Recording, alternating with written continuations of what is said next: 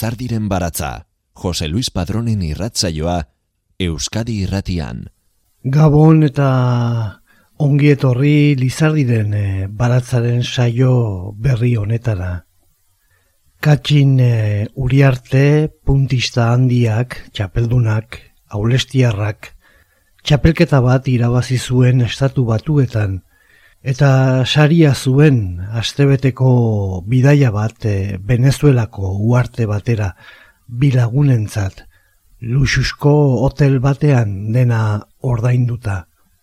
Emaztearekin joan zen, suit ikaragarri dotorean zeuden, iritsi da gaua, sartu dira oean, eroso daude, gozo, gozo, baina orduak pasa eta ezin lorik hartu harrituta zeuden, zer gertatzen da? Ederkia faldu dugu, ez dugu gehiegi edan, zer gauza arraroa.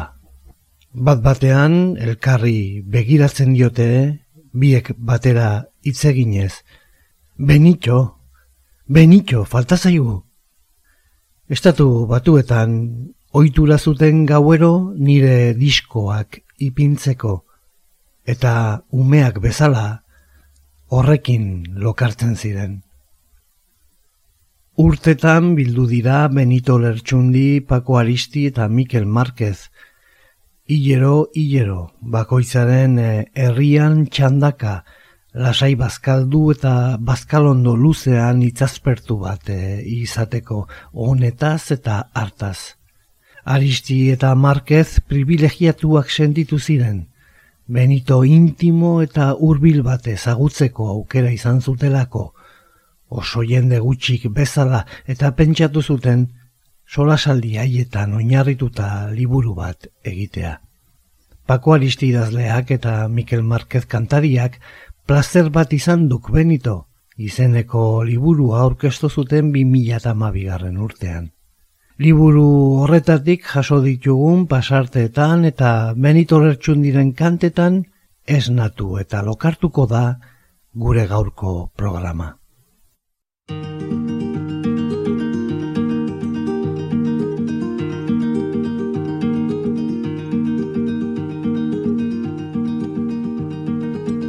Ezin juka, gizonen burruka, zuzen gabetik dator eta da galkor.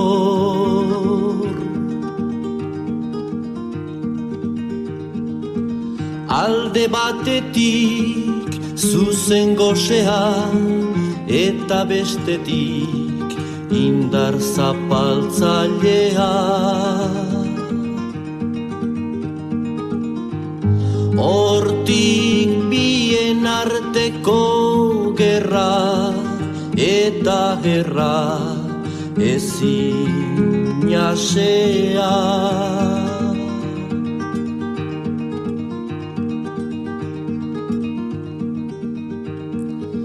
Zutan nita besteak hartzen gaitu aserreak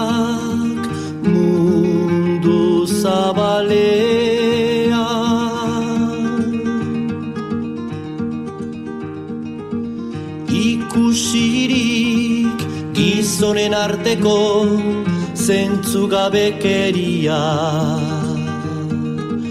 bitartean mugagabea gizonen nahi gabea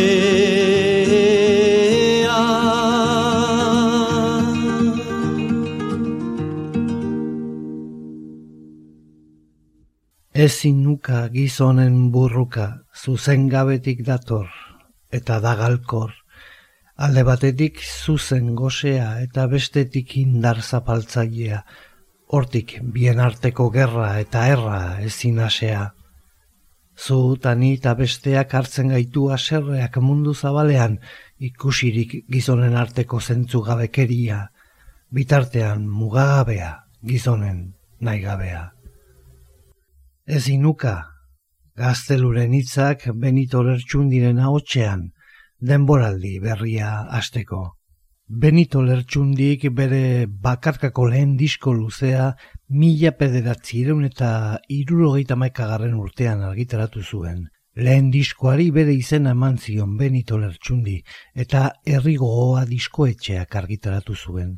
Beraz, Benito Lertxundik lehen diskoa argitaratu zuenetik berrogeita mar urte igaro direnean, Haren musikaren eh, hildoan hemen gaituzue berriro Euskadi irratian orioko bardoa bezain e, rara abis atipikoak minoria baten azkenetariko profetak atzo gaur eta beti korronten kontra joeraz sekula ez gustora kulturaren e, zentzu dekolatiboa salatzen, gure bidea komunikabideek markatzen duten e, domestikazioaren bidetik kanpora bilatzen, irratia eginez herria pizteko eta bide bersa. Herria eginez irratia pizteko, pertsonak urruntzeko ez baizik eta geure ganatzeko prozesu honetan, fidelak, sentsibilitatea eta unkimendua trebatzen poesiaren e, arima maitatuz, sinplekeriak esatera abiatu gabe baratza emankor eta amaiezina. Denetarik, nahi dugu egin lan urte berri honetan ere, geu eta geure gustoen modura, denetarik eskaini nahi dizuegu denboraldi berri honetan ere, zuentzat gustagarri den mundu hori ukituz. Mila bederatzireun eta irueita maikagarren urteko ura, Benito Lertxundik aurretik ateratako single bilduma da, gitarra utxez e, abestua.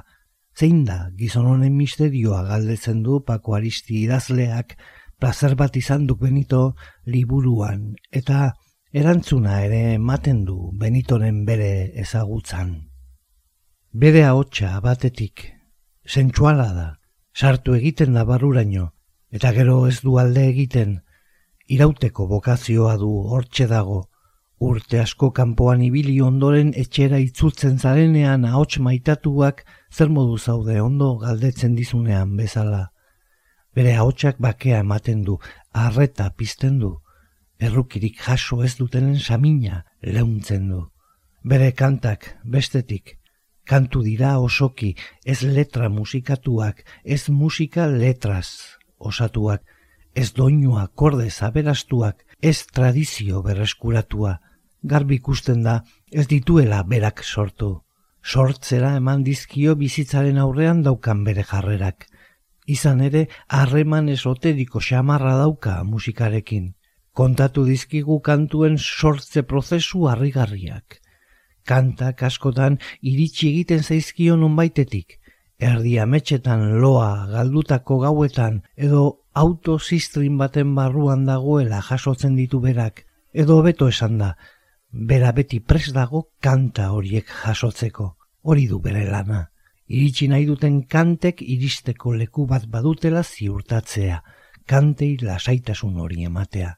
Lanik zailena da, jakinduriarik zailena, sufiek dioten bezala, sentiberatasunez egindako odi bihurtu behar duzu sormena handik igaro dadin jendearen gana. Eta zer dira kantuok, gutako bakoitzak bere bihotzarekin mantentzen duen elkarrizketa. Benitok noizbait infinitura bidaiatu zuen eta orain gure artean aurkitzen da. Gauza asko ikusi ditu bere bidaian, infinitua bere baitan aurkitzen dela jakin zuen arte hori da ziurrenik entzuleak liuratzeko daukan ahalmenaren iturburua, infinitua ikusarazten digu. Gure bizitzaren muga temporalak kolokan jartzen ditu. Mila bederatzi deun eta iruroita maikagaren urteko disko hartan maitasuna eta garaiko egoera soziala ustartzen ditu lertxundi gazteak. Azken horien artean dago hasieran entzundako ezinuka kanta amaierari gabeko multzoak dira gai horiek eta biekin alegia maitasunaren e, protesta eta indar e, multiplikatzailearekin e, egindako zakuan sartu genezake ondorengo kanta hau ilunpeko gizon. Benito lertxundik berak idatzia, Ez doka mairu mugimendua jaiotzen ikusi zuen egoera soziopolitiko bereziari neurri neurriko erantzuna emanez.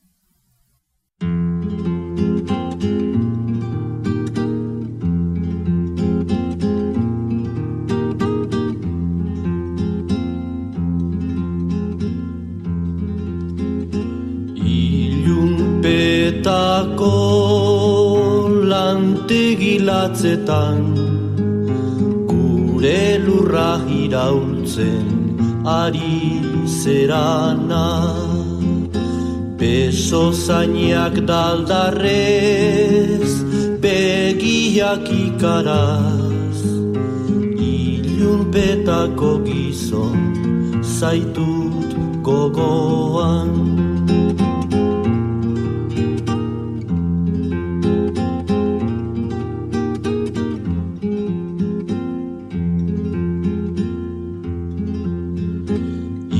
Itzalak iresten zaitu danean Norri izango duzu zuta zoroitzeko Bide zailetatik abiatutzeko.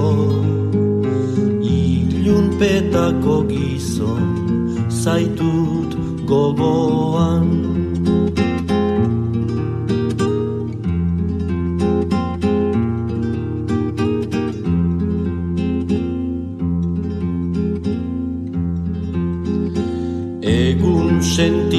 berri noiz argi behar duk Gaua luzea zijoak etorriadi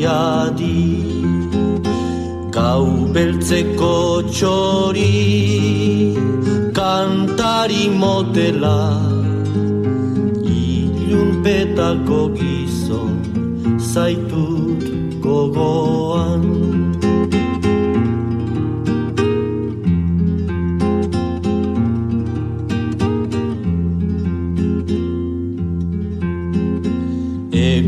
larri batez zu eroritzean Negarregingo dugu anai guziok Ilargi gorria eskutatuko da Ilunpetako gizon zaitut gogoan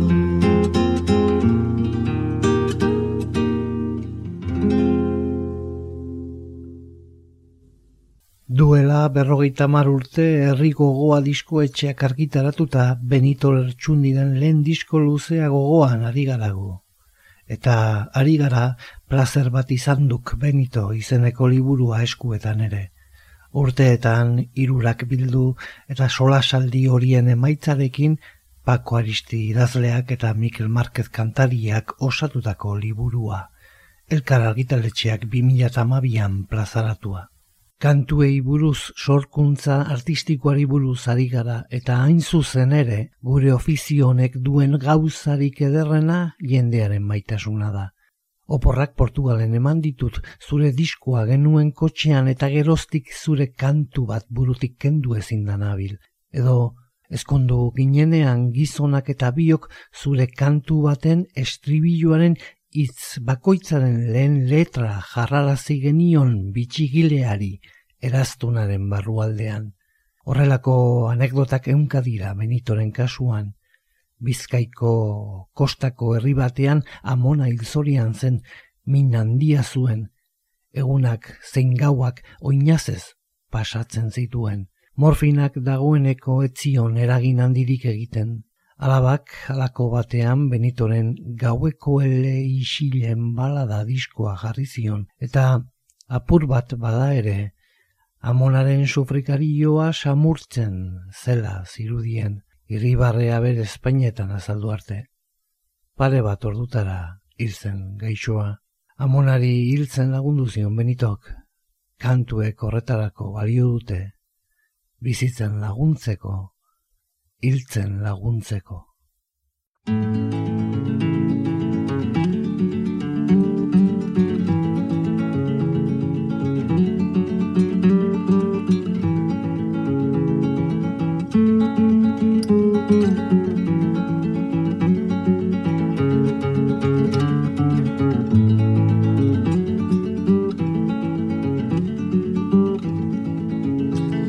Ekaitzak, ekaitzak, kostoak damazki, zugaitzak bilutzirik.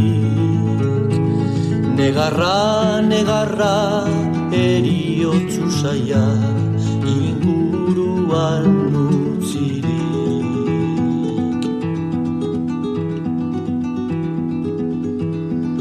Gure basoko zugaitz legorrak, oraindik irauten dute lurraren babesak ematen die itxaropenezko bizitza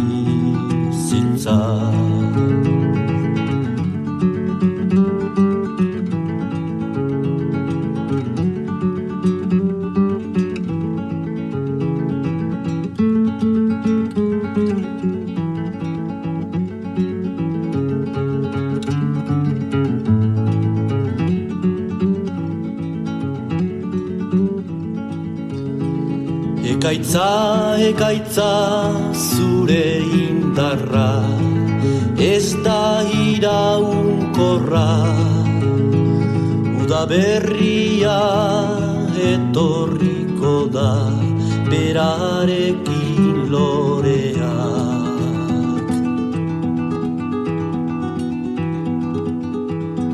Bizitza berri bat etorriko da, legortuko dira malkoak Aizelegunak lastanduko ditu gure arpegi penatuak Lara era era era era era era era era era era era era era era era La ra ra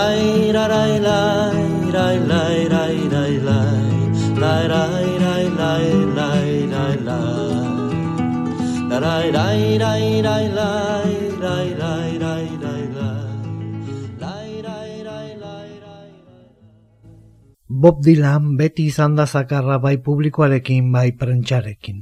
Bere kantaldietan ez gabon ez da agur ere, ez du kanturik edo taldekiderik eh, aurkezten. Ez dio dagoen lekuko publikoari bertako erreferentziaren bat aprobetxatuz inongo keinurik luzatzen. Ez du errealeko edo atletikeko kamisetarik edo Espainiako selekzioarena jartzen beste zenbaitek bezala, gehiago esango nuke, ez dio publikoari begiratu ere egiten. Badirudi ez duela inor behar ezer behar. 2006an Donostian izan zenean ere ala egin zuen. Kamerinoetan bera agurtzeko zain zituen Euskal Erdal kantari guztiak bertatik botarazi zituen beren manajerrak dilan agertu aurretik. Ez zuen inorekin harremanik nahi, Benito eta Mikel Laboa kantaldi hartan egotera gonbidatu zituzten. Batek dilanen aurretik kantatu beharko zuen besteak ondoren. Benitok uko egin zion bertan kantatzeari. Garrantzitsua askotan ez da izaten zer egin behar duzun jakitea, zer ez duzun egin behar jakitea baizik. Hori baldin badakizu, horri usaina hartzen badiozu, salbatu zara. Nik badut printzipio bat. Dilanek baldu norbaiten beharrik kontzertu batean, ez, ez da? Dilan gertakari bat da. Jendea dilan ikustera doa. Aurretik edo ondoren zein dagoen ez zaio inporta. Egun horretan zu jartzen bazaituzte bere aurretik edo ondoren zuretzat kalte. Dilan prentxari ieska ere ibiltzen omen da. Behin disko baten aurkezpena zela eta kazetari guztiak deituta zeuden e, prentxaurrekora. Baina dilan etzen agertu. Inorketzo zekien non zegoen ez manaierrak ez diskoetxekoek. Beragabe egin behar izan zuten aurkezpena. Imagina ez azue titularra, ez dago dilanen arrastorik edo bihaste dira inork dilanen berririk ez duela. Niri behintzat diskoa erostera joateko gogoa etortzen zait. Egin duzun diskoari importantzia ematen baldin bazaude, hotzan hotzan kontatzen, oso egoera tristea izaten da hori. Beti pentsatu dut testu inguru horretan saltzailearen aurpegia jartzen zaidala, ezin dut ekidin.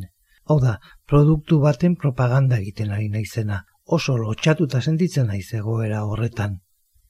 Eunka anekdota bil daitezke euskal artisten artean prentxaurrekoetan gertaturiko xelebrekerien inguruan. Guztiek dute komunean protagonisten inguruko ezagutza faltana barmena. Joseba Sarriona Indiaren liburu baten aurkezpenean, y el autor, ¿por qué no ha venido?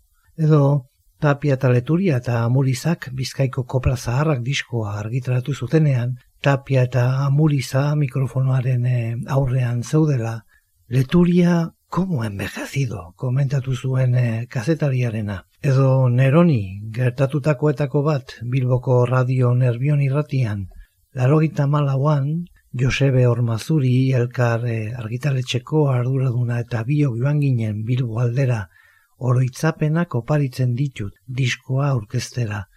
Berroita mar bat urteko emakumezkoa zen kazetaria. Noski, ez zeukan e, nik egiten nuenari buruzko arrastorik ere. Esplikatu behar izan nuen nongoan nintzen zenbat urte nituen, noiz eta nola nintzen kantuan. Ezer gutxi gehiago esateko denborari gabe amaitu zen irrasaioa. Kazetariak ez zuen argitaletxeak bidaritako prentsa oharra irakurtzeko saiakerarik ere egin baina oberena ondoren etorri zen. Elkarrizketa amaituta soinu kontrolean bildu ginen Josebe kazetaria eta irurok. Kazetariak simpatikoa izan aian edo agurtu aurretik zera esan zion Joseberi. Están saliendo muchos discos euskaldunes últimamente. Hace unas semanas estuvo este chico de Recalde que toca el chistu. ¿Cómo se llama? ¿Qué pajunkera? Esan gabedoa, kazetaria elkarrizketaren aurretik bezala ondoren ere, ez zela enteratu ere egin junkerak jotzen zuen instrumentua zeintzen total, txistua, trikitixa, denak igualak dira. Goizalde landa baso kazetari bilbotarrak korte bat mesedez izenburu duen liburua eskaini zion gaioni. Irakurtzen baduzu segurua da barre puxka bat egingo duzuela.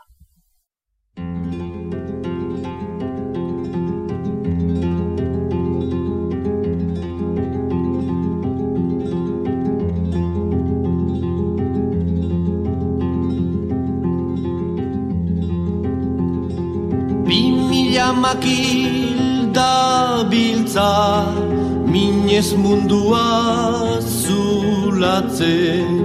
Bizkar guziak hokertuta Makil guzien menpean. Zuaitzen lorak lurpera dute Hainbat gazten hantzia Makilen lorak eskain digute irriparren lez makila da.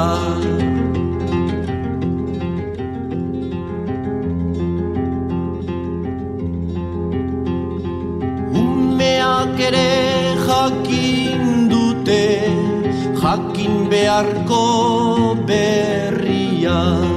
Mendiz mendien dugu hotza mendez mende izan lotza Umeak ere badakite zein zaila zaigun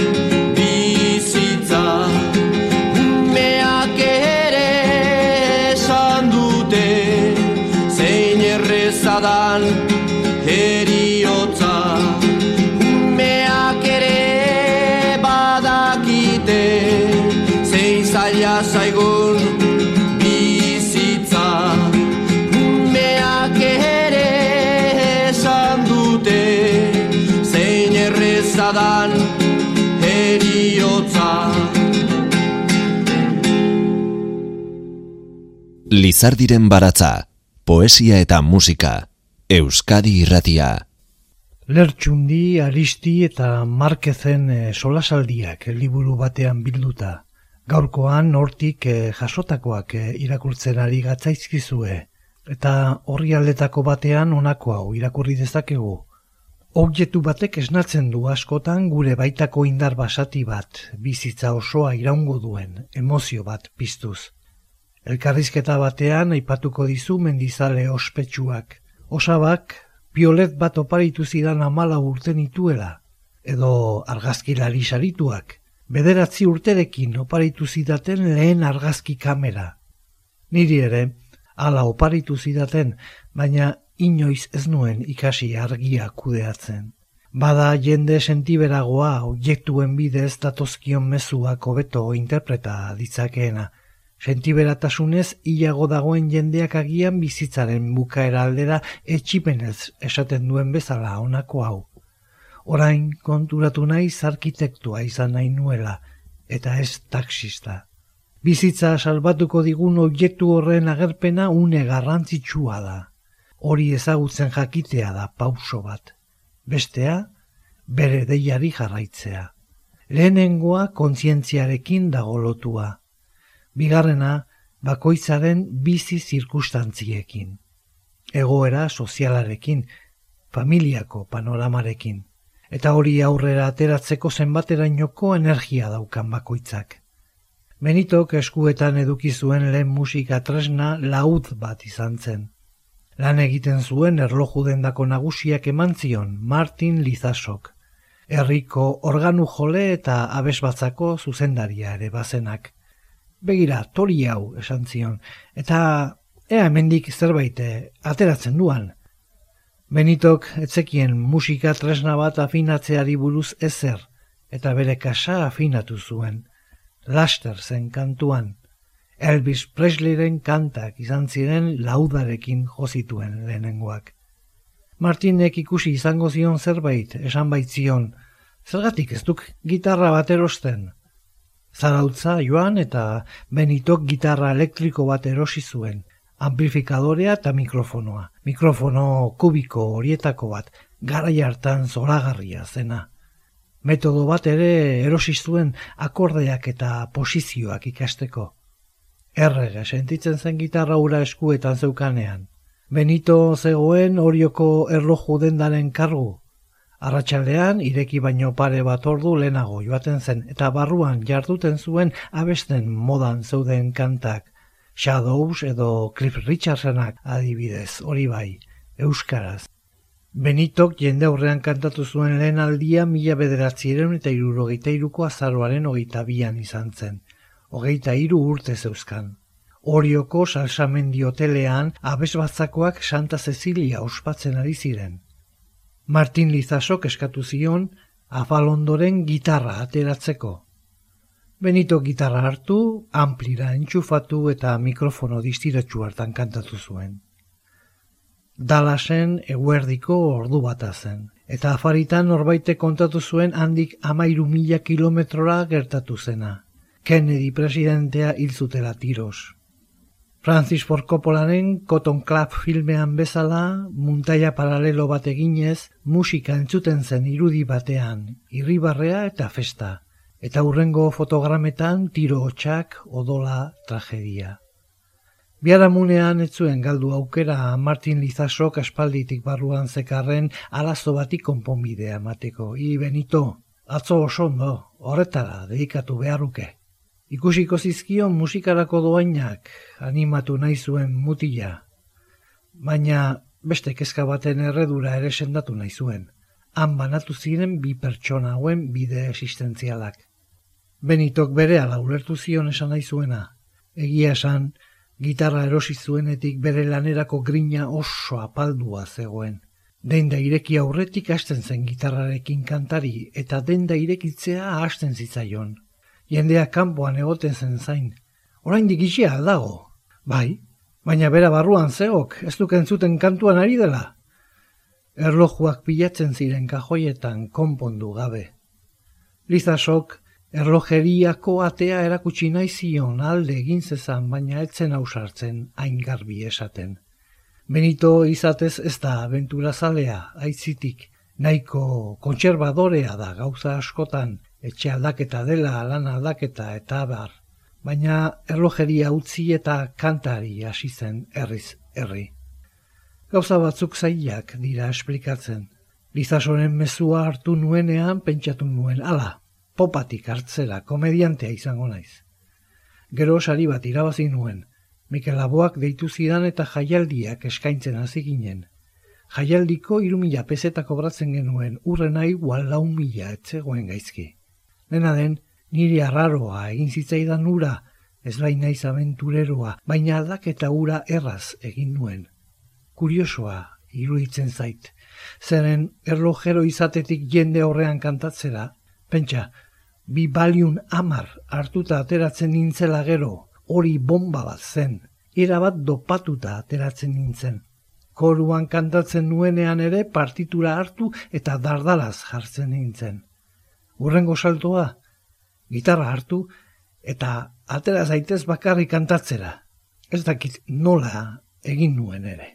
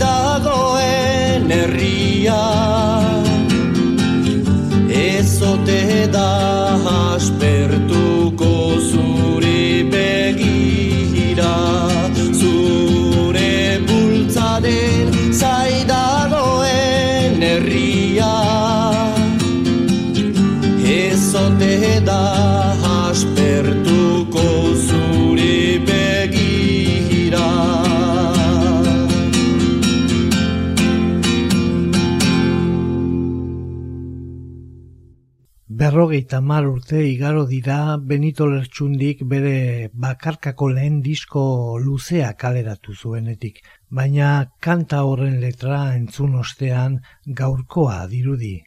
Gauza bera, esan daiteke pandemiarekin ere zenbat aldiz, esan ote ziguten irratiz eta telebistaz e, iragarri ere hortik pertsona hobeagoak izanez eta mundu bidezkoago bat lortuz eta aukera berriak sortuko zirela ikusten duzue burua lehenagoko tertuliatik horrela esaten uzten e, badidazue. Ez dugu ikasten inoiz, berroita mar urte geroago ere ez dugu ikasi.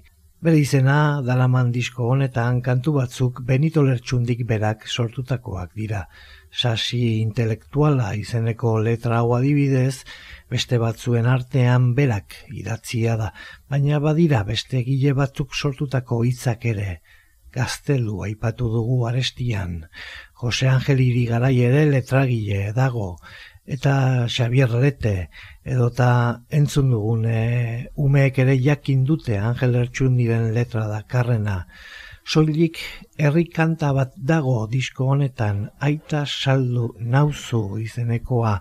Resurrezion Maria azkuek bastan eh, aldean jasotakoa. Eta nabarmentzekoa da Abel Muniategi bizkaitar bertsolaria, politikaria eta idazleak idatzitako zenbat gera ikono bihurtuko zen eh,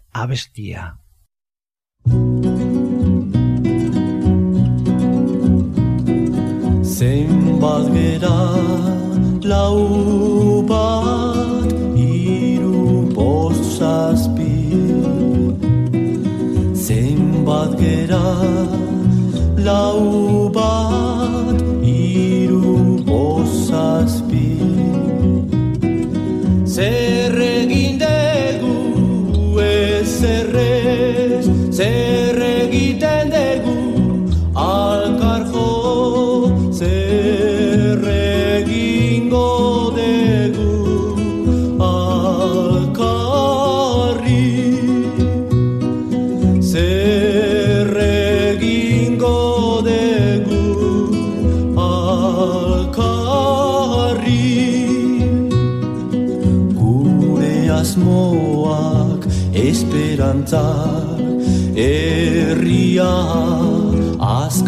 askatasuna Justizia pakea Egia maitasuna Mitoak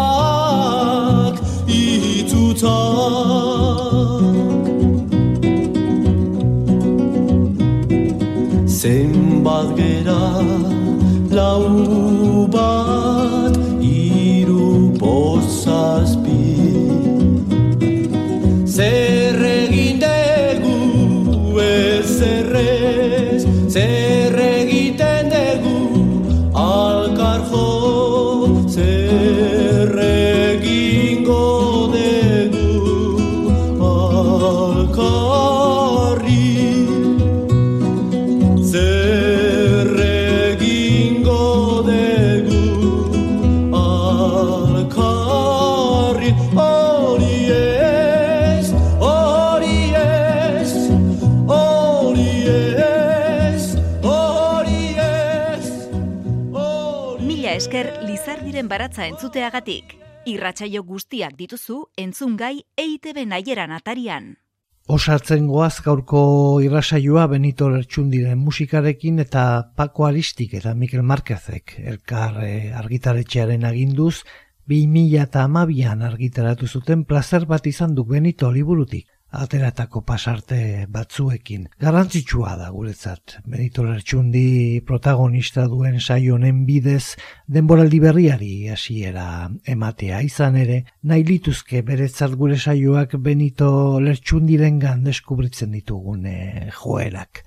Evoluzio mentala, errebeldia, eskonformatzea edozein eh, esplikaziorekin, beti adi egoteko joera, hausnarketaren eta esperientziaren bitartez e, pentsamendu propio eta berezia landu izana eta bizitzaren aurrean jarrera pertsonala hartzen eta koherentziaz e, jokatzen e, jakin izana esate baterako. Eta badagoelako esparru bat, alor bat, erreinu bat, Benito Lertxundik beste gauza guztien gainetik babesten duena. Horrez diot inori sartzen uzten, esaten du maiz, begiak suturik, askatasuna. Hori ez diezadatela ukitu.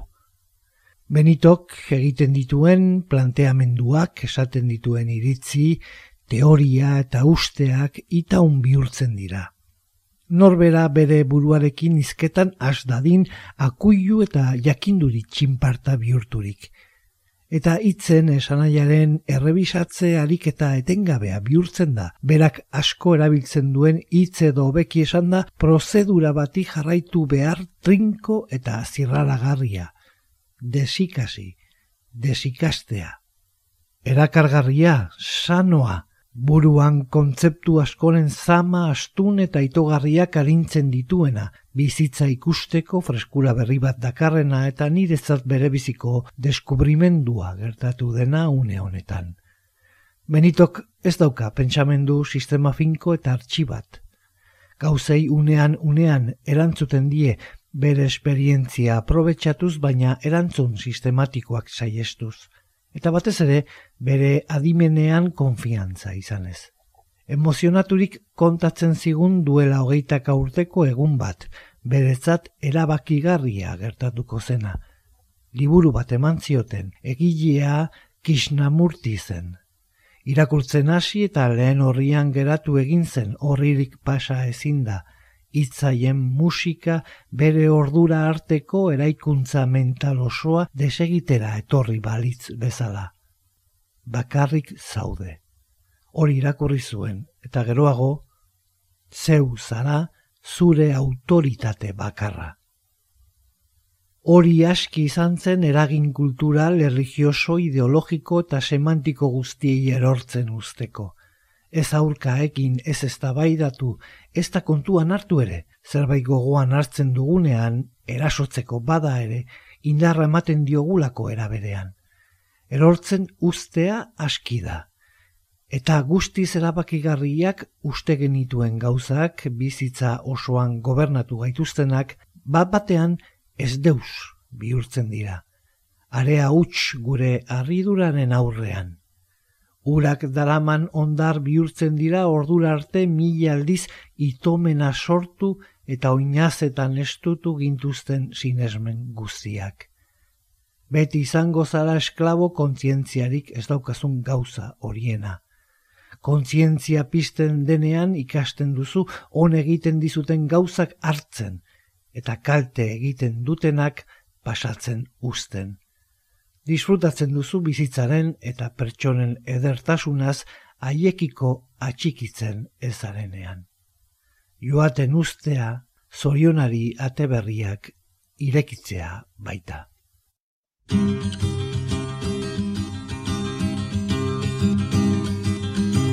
Urak dakarrena, urak daroa, lurrak emandakoa lurrean gilditzen da eta gu hemen. Beti gu hemen. Zuaitzak bezala lurrean kantuak bezala haizean muinak bezala herroetan ura bezala itxasoan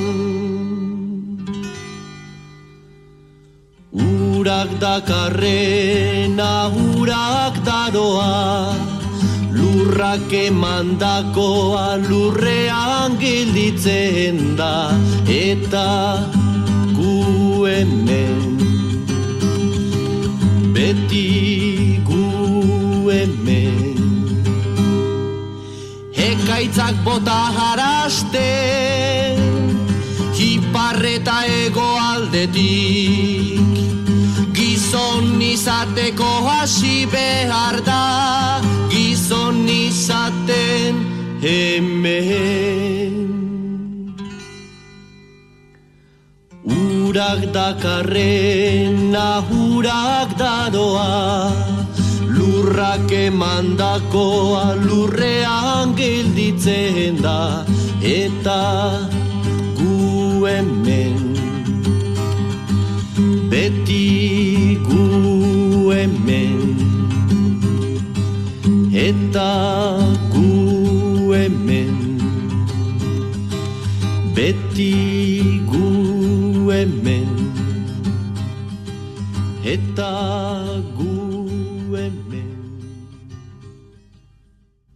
Plazer bat izan duk Benito liburu hau ez da hasieran bere gile Mikel Marquezek eta Paco Aristik uste zutena izango. Berrogeita mare ordu inguru grabatu zizkioten arren, ezin zuten galdera erantzunen e, laburpen e, zorrotz eta dotore bat eskeni, benitoren jarraitzaile askok nahiko luketen moduan, aldaketa, garapen eta evoluzio etengabean dagoelako benitoren nortasuna, bere hausnarketak berriak direlako, kezkak bezala, ez dagoelako fosildua, alen garuna ez delako ialean lehortu den margo mortua, pentsamenduaren abentura bizi du eta rigarria da gai bat hartu aliei tiraka hasi eta zein ibilbide sakon eta konplexuak burutzen dituen. Benito Lertxundik liburuari buruz esandakoak ere jaso ditu elkarre argitaletxeak, jarraitzaileantzat sorpresa izango te den galdetuta honela erantzun du Lertxundik. Ez dakit sorpresa bat izan den edo eta izango den ere, dena den horrek ez nau bat ere kezkatzen, solasaldi batzuen ondorioa izan da liburua, hasieran kafe bat hartu zerkartzen ginen gero afari bat antolatuz, alako batean grabagailu bat agertu zen maiganean eta hor jaso zituzten ez dakizen bat otorduetan hitz egindakoak eta pentsatu zuten liburu hau egitea. Nik horretan erreparo puntu bat izan nuen, erreparoa izan arren lanarekin aurrera egin zuten ordea. Aurrena elkarrizketa formatuan egindako borradorea zen. Horrek ez zidan grazia handirik egin, liburuak beste zerbait eskaini behar zuela ikusten nuenik, saiak erakutsua izan bertzuela. Nik esan dago gauzak beraien galbaetik pasa behar zituztela. Eta bat batean sanai zuena ulertu genion. Ark bere iritzia agertu baino nahiago zuela guispiratzea, guk barruan lokarturik daukagun ateratzeko. Bere bizitzan sortzaile handia den gizonak sormena nahi zuen eragin guregan, eta ez miresmena kritikoa edo mezu bilketa takigrafikoa. Maixu honaren papera hartuz, gogo eta egitera bultzatu gaitu benitok. Ez arengandik ikasken esan, geure buruaren maixu izan gaitezen baizik, berak agian eredu bat jarriko digu ispiluaren aurrean, baina jakina da ispilutik alboratzen zarenean irudia ere desagertu egiten dela. Liburu hau beraz gizon baten kronika baino gehiago jarrera baten kronika da, ez dago eredu bat, prozesu dinamiko bat baizik, eta bizitzaren ulermen sakon bat. Bizitza bera ez dela zerbait estatikoa, bukatua eta estandarizatua, prozesu mugikor bat baizik, unibertsoaren osotasunari lotuta dagoen ari bat, gauzak beste era batera ulertarazten dizkiguna. Budistek dioten moduan bizitzaren ezaugarri nagusia impermanentzia da aldakortasuna, eta hain zuzen hori da bizitzaren ezaugarri finko bakarra, dena eta beti etengabe aldakorra dela. Gure gaitz guztiak hortik datoz, berez eta tengabe aldatzen den hori aldegaitza dela pentsatzetik. Gure beldurrak, segurtasun arazoak, atxikimen emozionalak, galeraren espantuak, denek ordute iturburua, kosta ala kosta, finkatu, egonkortu eta lotu nahi dugulako berez etengabeko aldaketan dagoen zerbait. Azpeitiko landeta auzoko txikitero mutilzarrak eskontza deitoratzeko, esan zuen egia galanta datorkit gogora lotu ezerrez, dena libre utzi. Taoismoak hori bera esantzuen kristo jaio baino zeimen lehenago. Ezeri ez uko egin bizitzan, baina ezer ez atxiki. Ez eutxi ez gorde ezer zurekiko, zurea ez baita ezer. Hartu, baina gero laga, utzi joaten, Egia ote da planetaren bi muturretan edo mende askoren aldearekin bizi izandako bi maixu jarriz gero leku berera iristen direla? Gauzarik deserosoen bizitzan hau etzek gustatzen esatea da, baina hemen egon beharra daukat, arrazoi bategatik edo besteagatik. Ni bizitzarekin oso airos nago inoiz ez bezala, Behin ere ez dut ikusi neure burua bereziki oso gaizki egina bizitzarako. Batzuek kontatzen dituzten gauzekin ikaratu egiten naiz. Ni ez nagoa serre bizitzarekin. Gogoan dut rozio jurado hil zenekoa. Elkarrizketa batean galdetzen zioten. Añoras algo de, de tus épocas eh, pasadas. Eta berak, nada, nada, nada. Lo pasado, pasado está. No lo remuevas.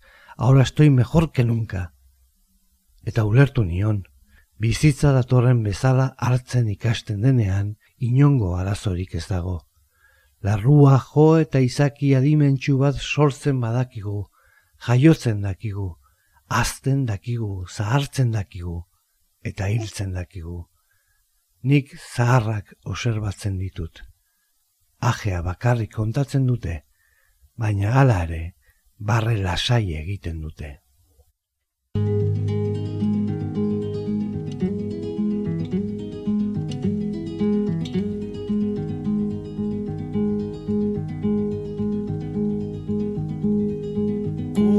Nahiaren grinak ezinezko uretan urgildurik daude. Pauso baldarraskore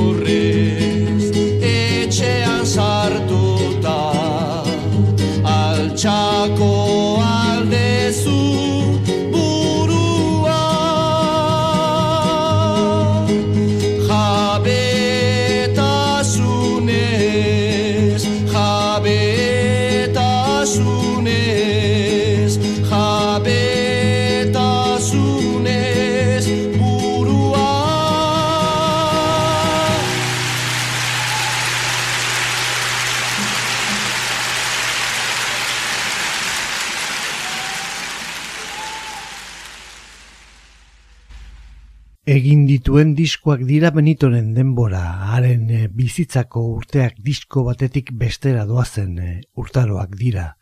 Ernesto Sabatok eh, dioenez bi denbora bizi ditugu denok, denbora kronologikoa eta denbora existentziala.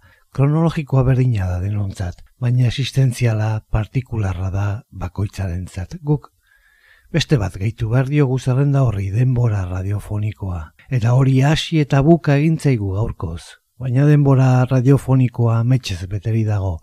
Eta desio berriekin etorriko gatzaizkizue datorren astean ere. Bitartean, musikaz eta poesiaz gozatu eta ondo bizi. Agur.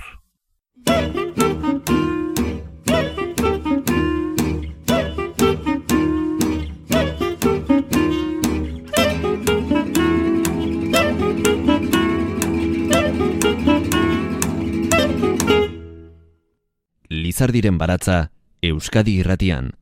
Jose Luis Padrón.